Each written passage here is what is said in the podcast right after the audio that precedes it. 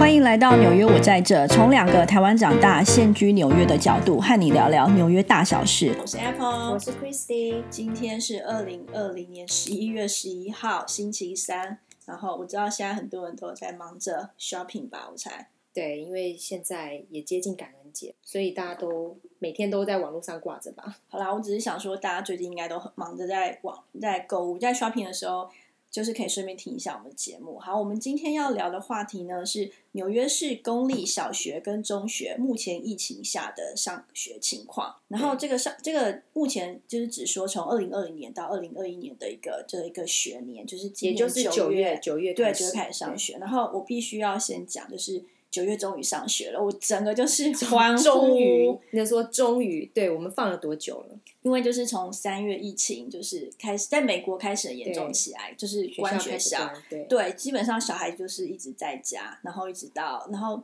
就是到九月开学，妈妈跟爸爸们如果在家工作的话，已经跟小孩子二十四小时，一周七天，然后就是从三月年达到年哒哒，对，所以你就知道就是非常多的一个煎熬。OK，那我们现在讲一下，就是说从今年的秋季班开始之后，目前上学方式主要是有两种，就是家长可以选择的方式，一种叫做纯远距上课，就是叫 remote only；一种叫做混合式上课，就是。有 in person 到学校，老师跟老师亲自的一起上课，还有就是另外的实验是一个 remote，就是跟远距上课混合在一起，有混合形式。那复杂。根据嗯，其实就两种啊，一个就是你在家，你在家就是没错；一个就是你在家远距上课，就是透过电脑网络去跟老师在学校授课。一种就是说你可以到学校上课，但是因为学校就是你必须要保持社交距离的因素，所以就是你必须不能像以前一样每天去上学，所以你就只能够说偶尔学校安排你去，就是大家轮流去上学，所以就是混合式的，你可以去上学，但是你不能每天去上学。那基本上因为是九月开学嘛，所以根据九月的话，整个就是那个纽约市的这个学校的一个资料，它是你猜有多少是家长或是选择混合式，有多少的那个学生是选择就是纯远距？我觉得应该是以我是家长的角度，我很想赶快送回去学校，所以应该 in person 的人会比较多吧，就是送到学校。OK，我数据上基本上啊，我觉得就是说混合式上课的是四十八 percent，然后如果是全全剧再加上课是五十二 percent。那我可以理解，其实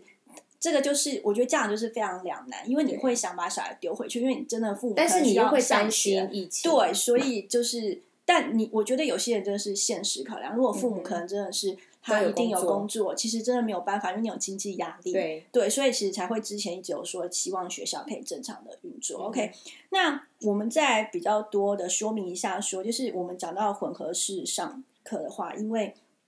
目前的话以小学来说，一个班级大概是三十个人，就是在我们这个学区二十五到三十个。对，那因为一个班级目前的以教会，它主要是。蛮科学，是依照教室的大小。对，那我们这边学区的教室大小的话，大概就是一个班级可以容纳你在社交距离就是六六到九个，对，六到九个，大概九个九教室里面大概就是九个小朋友左右，最多。所以就是说，基本上你原来一个班的编制就会拆成三班，对，所以你拆成三班，你就可以想说，OK，一班就是不到十个人，然后呢，一周就是。因为一个礼拜就是五个工五个工上学天，对，所以一一基本上就是一周会一天到两天去上学。那其实这里会有一些衍生的细项问题，就是说纽嗯纽约蛮多人其实有很多小朋友，可能就是个人喜好或宗教因素会有，就是四个小孩三个小孩也蛮常见的。那如果每个小孩子就是每天去上学的时间又不一样，父母其实会很昏倒，因为他是一个编制，他是他不是固定说哦，一定是礼拜几去上学，他可能就是有点像排班。我们家就是头很痛，对，所以基本上嘞。其实学校有考虑到这个，所以就是基本上他就会去统计。如果你是兄弟姐妹在同一个学校的话，他要把你排在，就是我们会拆成 A、B、C 同一天。对，就是比如说你都是 A 班，你就是固定上学日会一样。那这样子非常好，为什么？不然父母每天就在想说，对啊，他可能会送错小孩，我就送错，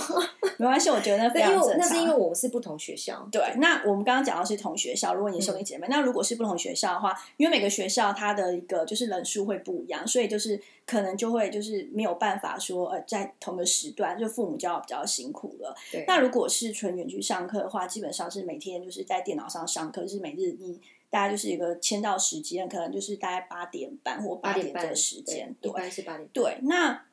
以目前来讲的话，纽约是在美国算是比较晚开学，它是原定是九月十六号开学，可是因为其实，在那时候表定要开学的时间啦，其实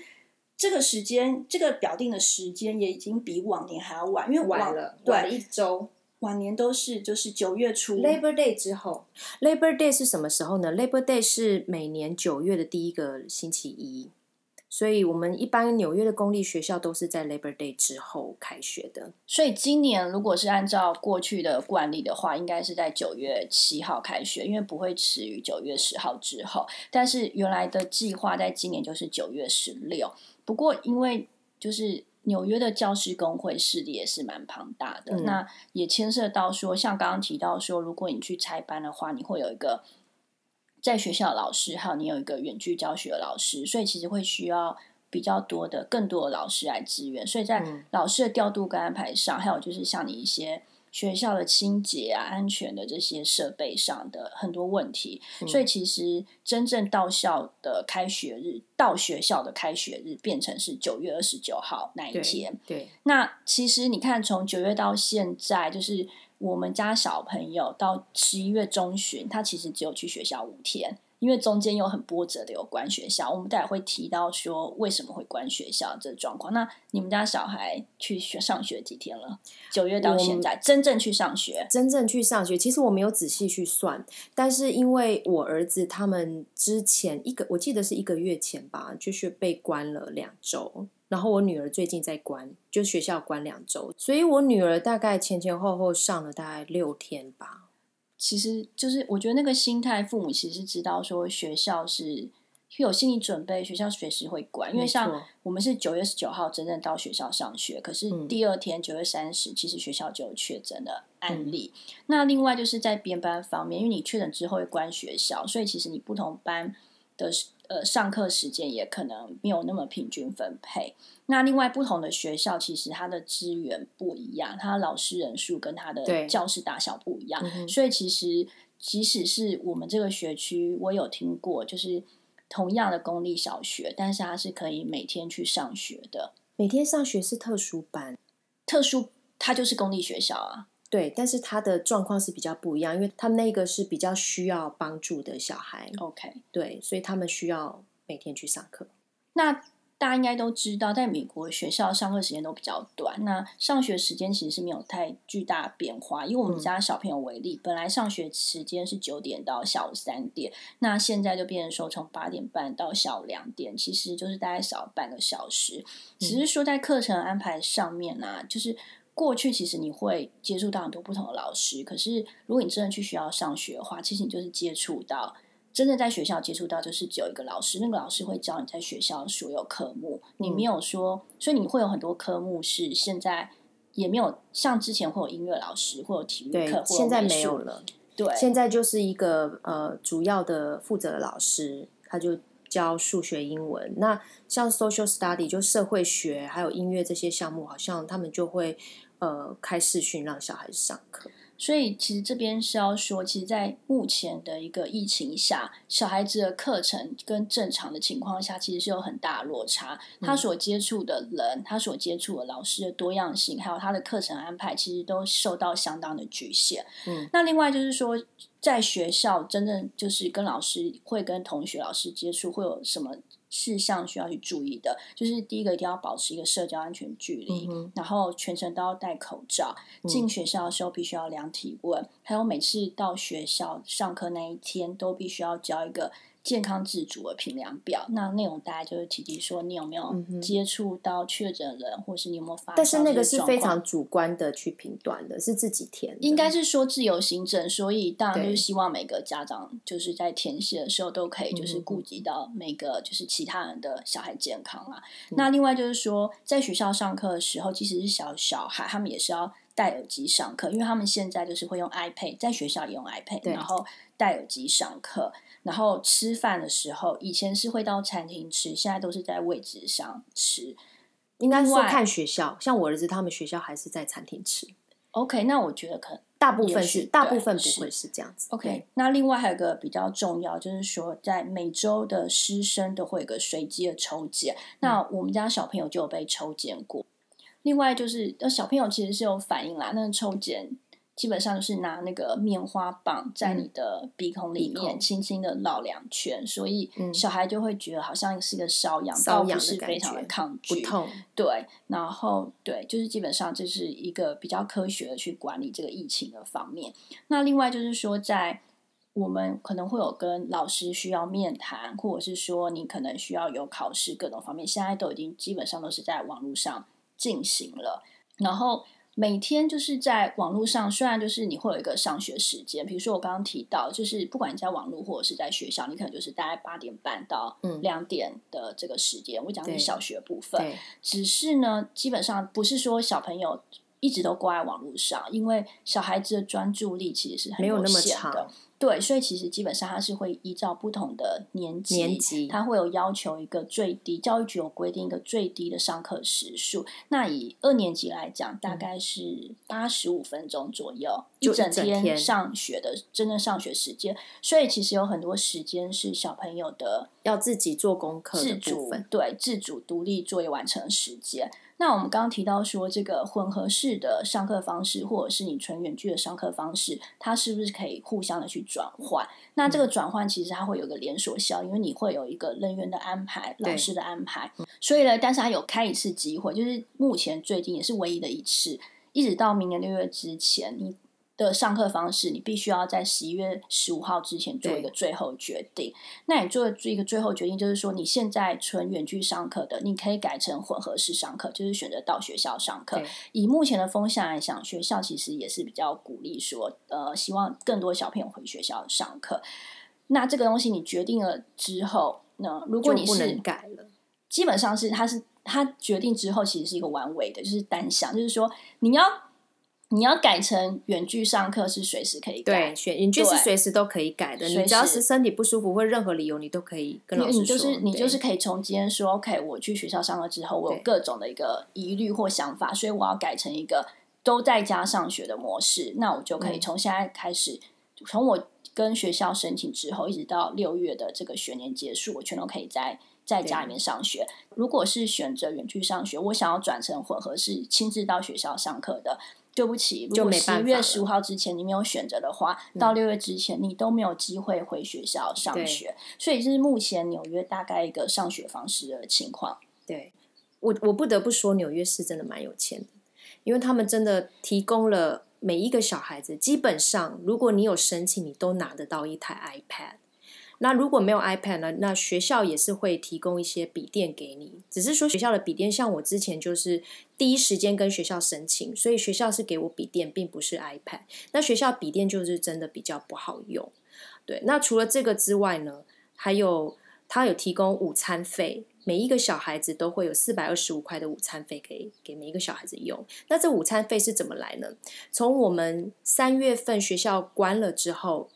到学期结束，其实这段时间，纽约市应该说纽约市政府其实每一天都会提供免费的午餐给小孩子在学校吃，对，还有早餐，早餐也有嘛，对，早餐也有。，对，那这些费用呢，他就分发给纽约市的呃学公立学校的小孩，那每一个人就可以拿到四百二十五块钱。那这是四百二十五块钱，可以让家长消费。那这些东西一定要买食物类的，你不能含酒精什么的，其他。巧克力嗯巧克力也不行，对它打了哦，你被 打我了，被打对，了。对，它有一些它有一些基本的项目，就是你是一定是要买东西，这些食物是适合小孩子吃的，它才会算在这四百二十五块消费里面。其实就是正正常的一般的食物啦。对对，没错，对，然后刚刚提到就是除了就是 iPad 跟这个 Chromebook 之外，它还有嗯哼哼网络免费的网络。对对，他们还提供免费网。如果我们家里呃没有 WiFi 的人，那就可以跟学校申请免费的网络可以使用。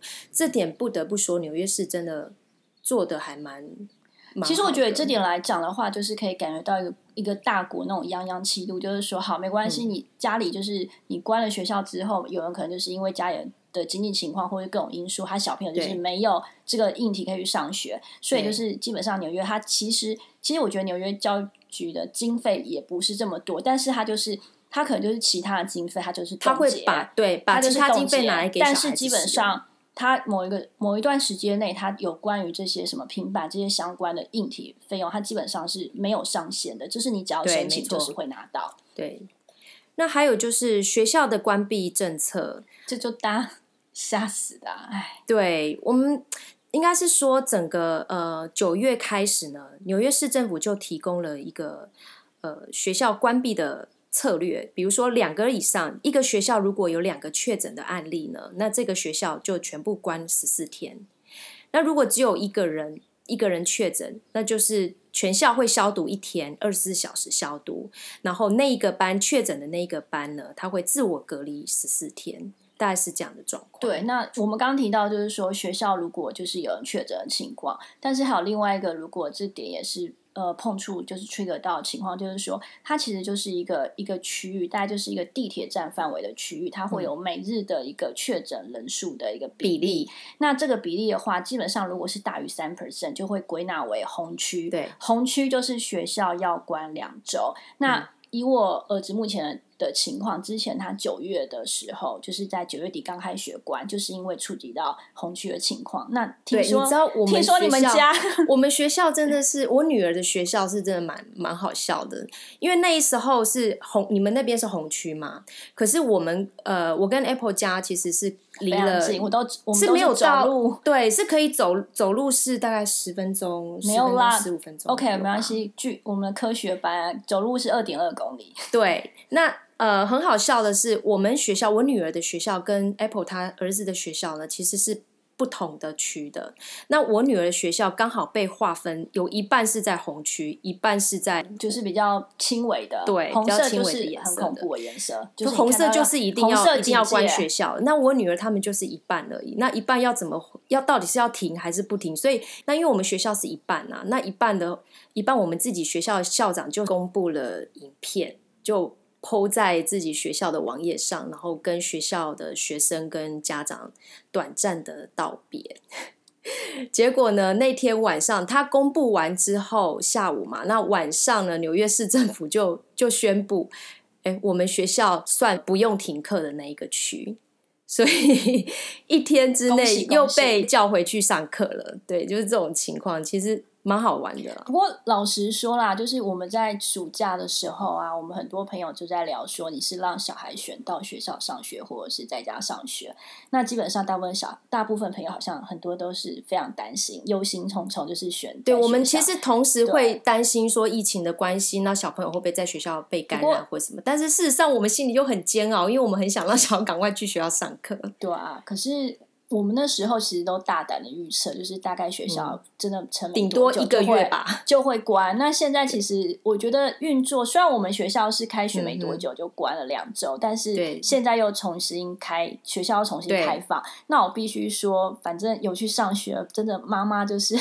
那一天心情都特别的愉悦，但真的其实会担心，可是没有我觉得嗯学习效果也比较好。没错，对，那我们现在其实就是要亲身来讲说，我们自己觉得，就是因为不管你你是不是有去学校上学，你很多的时间，一个礼拜你大概还会有三到四天的时间，或者是五天三到五天的时间，你都是要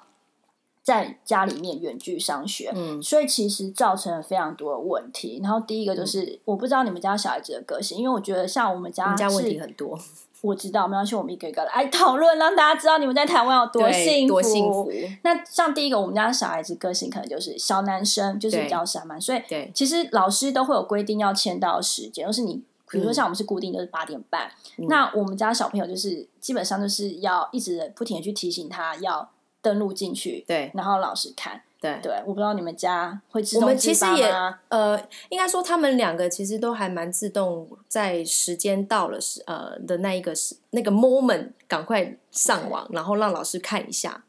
但是像我儿子啊，因为他已经中学了嘛，然后他就比较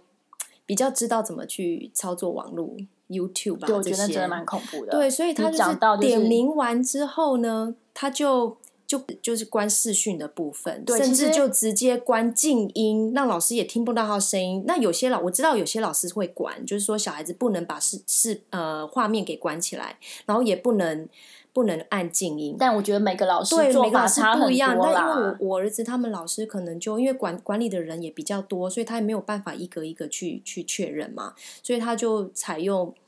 比较自由新政的那种方式。那我儿子就是，他就当然就是关视视讯，然后他也关静音，要开静音。然后他就自己去看他要看的 YouTube 的节目啊，我觉得真的很崩溃。最夸张的是，因为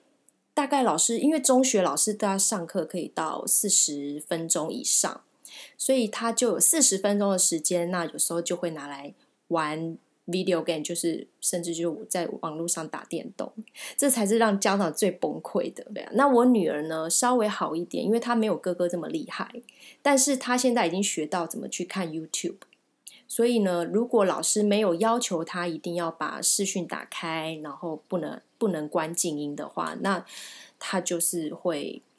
他还是就是自己学着哥哥，就是看看自己要看的 YouTube。对，所以我觉得就是，反正我觉得小孩就是会偷偷上网，不专心上课，然后完全分心，然后整个网络沉迷。我觉得真的是父母的梦魇。对啊，而且你不可能一直就在他旁边这样坐在那里，一直盯着荧幕看、啊。而且如果很多小孩的那么多小孩的家长，要怎么管理这些我小孩？觉得这些问题其实也是环环相扣，因为比如说像有些父母，其实可能第一个他如果在家工作的话，其实就是会互相干扰，因为其实纽约是一个就是租金也非常贵，所以不是每个人家里面都有足够的空间，对。所以。以我们家的情况，我对们家所有需要上班上课的人，如果是在家工作的话，其实每个人嗯都是在客厅里面，所以就是很容易对啊，就爸爸妈妈要上班，然后小孩要上课，然后老师上课的时间还有时候还要讲话什么，其实会互相干扰，蛮严重的。对，然后还有手足会就是就是会互相会嬉戏啊、洗脑啊，互相干扰。对，那另外就是像我们家小朋友，其实算也就是低年级的，嗯，我觉得他就是我就会很担心他的演技，因为以前没有让他那么长。那你他现在上学之后，对他就是一直在看，一直在看。你有就是你有买那个吗？你有买那个抗蓝光眼镜？有。啊，就是不知道有没有用，但是我一定要买啊！之前之前在网络上是卖到缺货，开学之，前我知道。但我事实上是不知道说那个效效果到底是不是真的真的有有我觉。得就是买个心安的、不然我觉得真的太恐怖。因为就是从以前就是一天可能就是看个半个小时、一个小时，到现现在你的上学、你嗯所有的事情，那甚至你插常就粘在他的 iPad 上面，他就说你在干嘛，然后就说我在写作业啊，就是你你其实也不 确定说他到底到底是，可是他完全完全不心所以就是真的非常担心他的眼睛。对啊，那那当然还是有家长会提到说，哎，那其实可以关 YouTube。你知道 YouTube 可以选择说，嗯，小孩子专用的 YouTube，那他就可以可以家长可以控制他，不让他去看一些呃他不想要他看的东西。但事实上呢，如果关了之后会有一个问题，学校有很多的。呃，老师在网络上教学的部分，他其实是没有办法 login 去看那个网络的影片的，对，所以其实会影响到他的教学的品质。而且我发现小孩子真的很爱 YouTube，因为我发现现在不管是所以你变什么年纪，嗯然后我听到的就是最近都沉迷于 YouTube，而且都会自己都会打关都会有键字，自己自都会甚至都会有自己 follow 的 YouTuber，这个是这个这个年代这世代小孩的一个所以我觉得最近那个 YouTuber 的订阅数就是会一直在增加，因为多了很多小学跟中学是真的是这样子。对，那那其实就像刚刚我说的，就是你没有办法关 YouTube，那就很麻烦啊，你就不知道该怎么去控制小孩子这个这个上网络上课，然后又同时去看 YouTube 这个问题，其实真的是一个这真的是每个妈妈对我甚至因为这样，所以我为了要 寻求答案，我就自己 PO 上我的 Facebook。我觉得那应该是你对，有史以来最热门的，最多回复，然后最多大家同感最多的精彩就，突然觉得那个同温层好厚。然后我有看到一个爸爸 蛮厉害，有个爸爸是说他用他的、哦。他的电脑登录小孩的那个画面去监控他在干嘛。我是觉得那个科技科技智而对，也不错。但是但是因为我自己本身是那种没关系我也白是所以我我就觉得这个真的对我来说是很头痛的事情，所以我很很希望学校赶快恢复，然后让小孩去正常的上学。对啊，疫苗好像有好消息。那我自己觉得啊，就是除了这些问题之外，还有两个，也就是说，像我们比较，我们是非母语为英文的家庭，那我们也希望小孩子的中文可以跟我们一样对好。对对，可是他们如果没去上学之后，发现他们的英文其实是在退退步不管是各方面，因为他们没有同才的刺激，然后在学语校就是需要环境他们只是听没有讲，其实是也不好。然后还有一个问题是，我觉得小孩子的社交，其实他们，我觉得不管是从幼稚园、小学、中学，社交都非常重要。嗯可是我觉得这些小孩子真的蛮可怜的，因为他们真的是没有错么，像我儿子，他今年是第一年的六年级，嗯、在美国六年级是中学，就是要换学校嘛。那他今年是第一年，到新学校啊，对，到新新的学校，校，也就是说，他到目前为止，他在班上基本上是没有认识的朋友，因为你在视讯上课的时候，你你不会有任何的交流，我我就直接告诉你，因为嗯，你们班。怎么样？你儿子去上学，不是班上只有他一个人吗？你哦是一对一上学，对对，我我儿子很好玩的是，我儿子那个 group 呢，只有三个小孩去上学。那这三个小孩到呃上到十月中的时候，就有一个就退了，他就全部转到网络上课。那只剩下我儿子跟另外一个男生。那这个男生由于那个我们的 schedule 非常的凌乱。所以他常常会忘记他要去上学，那一天他要去上学，所以常常是我儿子一个人在学校跟老师一对一上课。我觉得还蛮不错所以他。后来就跟我说，他真的觉得很无聊，因为没有讲话的对象。对，所以蛮其实我觉得从这里也可以看得出来说，其实每个学校或者是小学跟中学的那个每个班级的状况其实会差很多。因为像嗯我儿子他们班基本上就是大概就是编制满编，就差不多。你们班上是几个？你儿子那个根据我儿子的说法，每次大家都缺席两个人，所以九减是忘记27上课人吗？我对不起，我儿子无法回答。我可以问一下老师啊，但是对，因为你知道我儿子比较小，所以他还无法管到这么多。嗯，对啊那而且我我觉得我们常常就是出去散步的时候啊，然后就是会，你知道，就是很多那种小朋友，就是可能已经都，我觉得都已经七八岁，或是更小的小朋友，然后就是看到我们，然后就看到我们就会很热情跟我们挥手，然后跑过来，嗯然后要跟你玩，然后比较就是讲七八岁已经蛮会讲话，就是说 Can I play with you？因为其实我觉得很多小孩都很很渴望望朋友、哎，对，因为美国还是有一些父母是真的很、很在意小孩子这部分，所以他们真的，你看有一半的还是都在家上学。那对，所以他们其实如果又是没有手足的，我觉得真的很好可怜。，真的很对，所以 overall 我觉得就是目前就是以网络为主的上课方式，真的有很多的一个困扰。但是在疫情下，我觉得这也是没有办法。可是我真的很想讲一件事，你就我觉得就是以妈妈的角度来讲，我觉得其实很崩溃。你就想说，我每天早上起来，然后我的小小孩无法管理他上课，是二十四小时要面对孩子，对，我就从他早上签到开始，然后因为他上课是可能每堂课大概二十分钟，所以二十分钟进去，其实你们二十然后出来分钟算算长的，没有我女儿有时候才十分钟、对哎我们也是，就是十到二十分钟，对然后进去之后，然后他有一段自独立的学习时间，我要记得他每次要去上课的时间，我还要一直管他的，就是上课有没有分心，有没有怎样，然后作业有没有写，然后对，那另外就是我还必须要煮三餐，不然谁要煮？对，然后还要吃点心。那如果小朋友又有学变这样才艺的话，所以我觉得就是那那个，我觉得嗯刚开始的时候真的是大家都非常的崩溃。我觉得现在也是，所以我才会说每次应该说现在好一点了。我觉得最可怕的是今年三月份开始关闭的时候，所以你知道，就是从九月到现在，应该或者说从三月到现在好了，我的小朋友就去上过那五次课。他每次去上课那一天，我都觉得我得到了救赎，就是你懂吗？我那我那五天，我真的是 也就是说每天都想跳舞、唱歌、喝酒或者什么的自。由时对，你知。道，就从三月三，我是每天二十四小时，就是我嗯其实是很享受跟我小孩就是一直花时间在一起的。但是我觉得每个人都有需要独立时间。当你二十四小时你要一直处理这些事情，然后尤其小男生又是一个很好动、有很就是啊，很煎熬，我真的觉得就是小孩子就是只要我去上学，我觉得台湾人真的太太幸福了，真对，的。我们现在突然觉得学校好重要。对对对对对，OK，那其实我虽然我你说很痛苦，的确现在也是很痛苦，但是比起三月份刚开始关闭的时候，那简直是那时候应该是说学校是没有任何准备。那那时候对氛围是因为大概从二月的时候，二月的疫时候情渐渐很严重了在美国开始就是开始变严重，对对爆发。那纽约是是是一开始算是一个一开始爆发比较严重的点。那所以那个时候，其实我我觉得，身为一个台湾人啦，因为我觉得大家有经过 SARS 是真的比较有。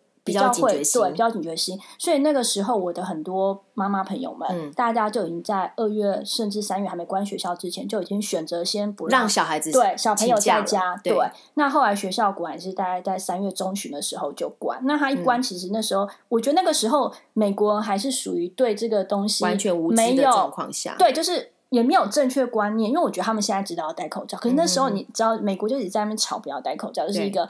很 stupid。对 OK，I 对 don't know。然后那小孩子在学校更不用说，就不可能戴口罩其实现在证明他们也是可以的啊，啊。证明现在他们小孩子在学校也是可以戴口罩的、对啊，，是可以啊，但是因为他们没有这个习惯嘛。对啦，就是我觉得这也是就没有这个。我觉得这是牵涉到说，他们就是他们的骨子里，他们的那个一开始对那种个人他们认为戴口罩其实是危违险反的，没有，他们觉得那是违反他个人的自由跟个人的意志。对于美国人来讲，他的文化就觉得说，我的个人自由跟自由意志是不能够被，是不能够没错，不能够去这是一个点。那我刚刚说，就是他们为什么认为是危险？因为很多抢劫或什么的，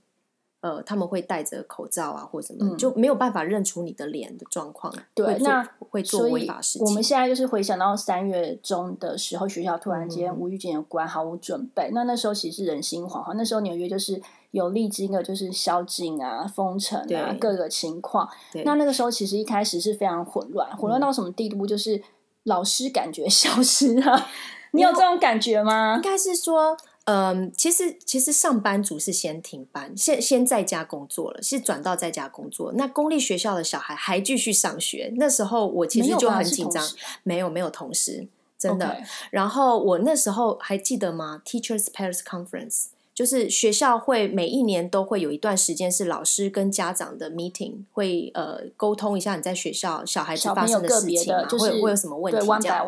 对，那那时候我就有问一下我哥哥他们班上的老师，哦，对，那个我有印对。我就有问他，我说呃，之后学校万一停课，那没小孩子如果家里电脑不够的话，该怎么办？怎么上课之类的问题，结果老师怎么回答我，你知道吗？应该不会停，我知道。他就跟我说，That would be impossible，也就是说它是不可能发生的。对，结果没想到一周之后，他说完的一周之后就发生了因为这件件事情同样发生在我们学校，我们学校有就是那时候老师嗯也对另外一个我们那个家长说了这件事情，所以那时候基本上是说。一开始也是，呃，我们就开始启动是去申请电脑，但是它必须要作业时间，嗯然后网络的一个建制，然后还有那时候其实系统上建制也没有这么完备，老师也是非常临时。那我知道很多老师也是也有自己的一个状况，嗯比如说他的家人，或者是说他也有小孩子，所以那时候普遍的情况就变成说，可能就是哎，好像一个很宽松的时间，就是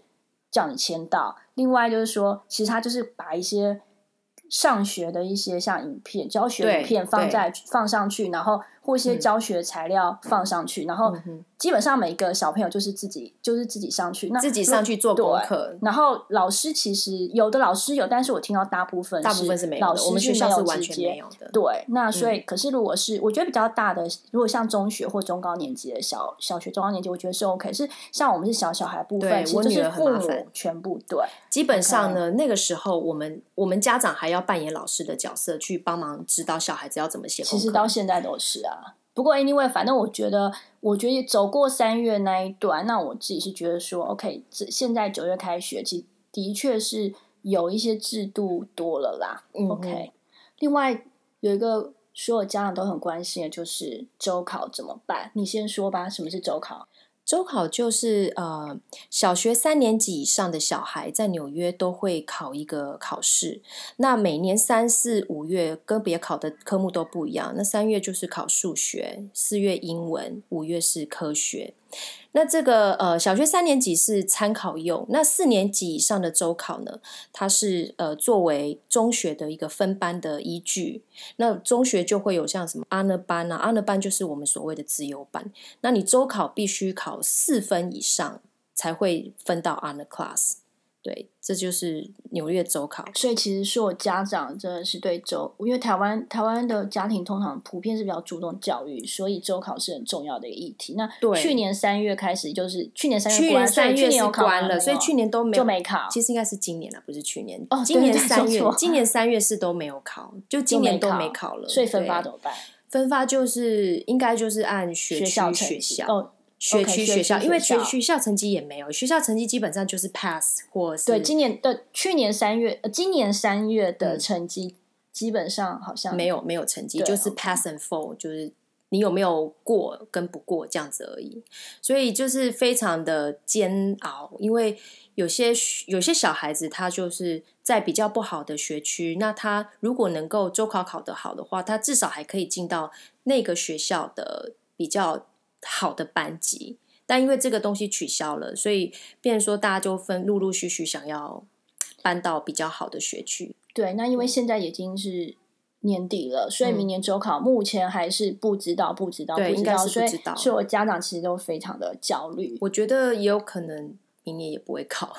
除非疫苗出来吧，不然就学校继续停的状况下，你怎么考就没办法考，对吧？那今天。我们刚刚提到的公立小学跟中学，那我稍微带几分钟讲一下这里的幼稚园，因为这里学制比较不一样，是这里的公立小学基本上是从台湾的大班开始，我们这里叫做 Pre K。那在 Pre K 之前更早的话，其实都是私立的学校。那如果是小小孩私立学校，就是说在台湾大概就是小班跟中班的阶段。没有在公立学校上课，那他们去上学，你也可以选择在家上学或者是远距上学。只是如果你选择到学校上课的话，因为这个年纪的小朋友，他有需要很多的一些劳作、手动的东西，还有就是他很需要跟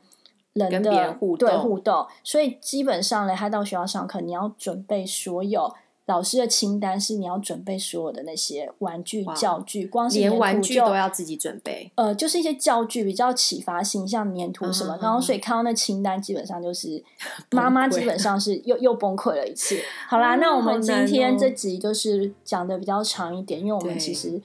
崩溃了很多次，所以水要吐了。对，那也是让大家知道说，哎，纽约现在小朋友的上学情况，所以在台湾可以上学是真的。对，所以我们有些朋友的小孩其实就是直接带回去带回台湾上学。OK，好吧，谢谢你们收听喽，